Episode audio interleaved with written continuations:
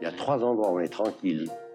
Un taxi, quand il baisse son drapeau, les chiottes quand on baisse son verrou, et le Tour de France. Antoine Blondin, Un dernier tour pour la route.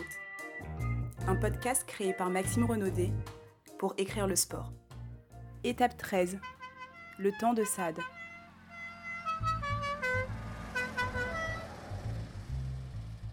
Aujourd'hui, la 13e étape du Tour 2022 s'arrêtera dans le Forest de Saint-Étienne, comme le 20 juillet 1977, au lendemain d'une terrible étape à l'Alpe d'Huez qui a éliminé 30 coureurs arrivés hors délai. Et voilà Job Zotemelk qui arrive avec Oh là là Zotemelk qui tombe Oh là là là là, c'est une étape encore plus dramatique que ce que nous pouvions penser. Non seulement Valim fait tomber, mais Job Zotemelk est tombé. Heureusement qu'il a été relevé et qu'il y a là plus de peur que de mal. Mais euh, l'image euh, nous tire un cri. Job qui tangue. Job ne sait pas comment remettre ses cale-pieds. Et il va repartir pour les derniers 500 mètres. La défaite de Valim sur une chute et la défaite, les, le- les secondes perdues, euh, c'est épouvantable. C'est vraiment l'intensité dramatique de cette étape est insurpassable.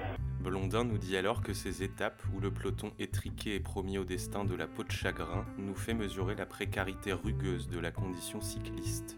Il nous parle de difficultés à la limite de l'humain, ce qu'on pourrait appeler du sadisme, un terme issu du marquis de Sade et entraînant avec lui le masochisme. Pour illustrer cela, Blondin prend l'exemple de Merckx qui semble revenu sur sa décision d'abandonner la bicyclette à la fin de saison. Sur ce tour 1977 gagné par Nanar Thévenet, le cannibale participera pourtant à son dernier tour, se classant sixième et prendra sa retraite quelques mois plus tard, en mai 1978. Cette étape du Tour 1977 qui a emmené le peloton jusqu'à Saint-Étienne est aussi intéressante car personne ne l'a remportée. En effet, le premier et le deuxième, Joachim Agostinho, encore lui, et Antonio Menendez, ont été contrôlés positifs et donc déclassés. Eddy Merckx, troisième, n'ayant pas été contrôlé, il n'y aura pas de vainqueur pour cette étape du Tour 1977.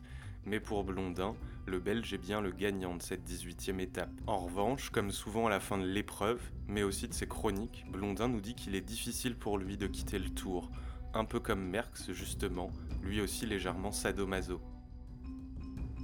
Quelques heures plus tard, en direction de Saint-Étienne, Eddy Merckx ressuscité, reprenant 5 minutes d'avance sur le peloton et 3 places au classement général. Il nous revenait alors que le général MacArthur, après avoir été évincé de l'archipel des Philippines, s'était écrié ⁇ Je reviendrai ⁇ et qu'il y a des perles à à rebours.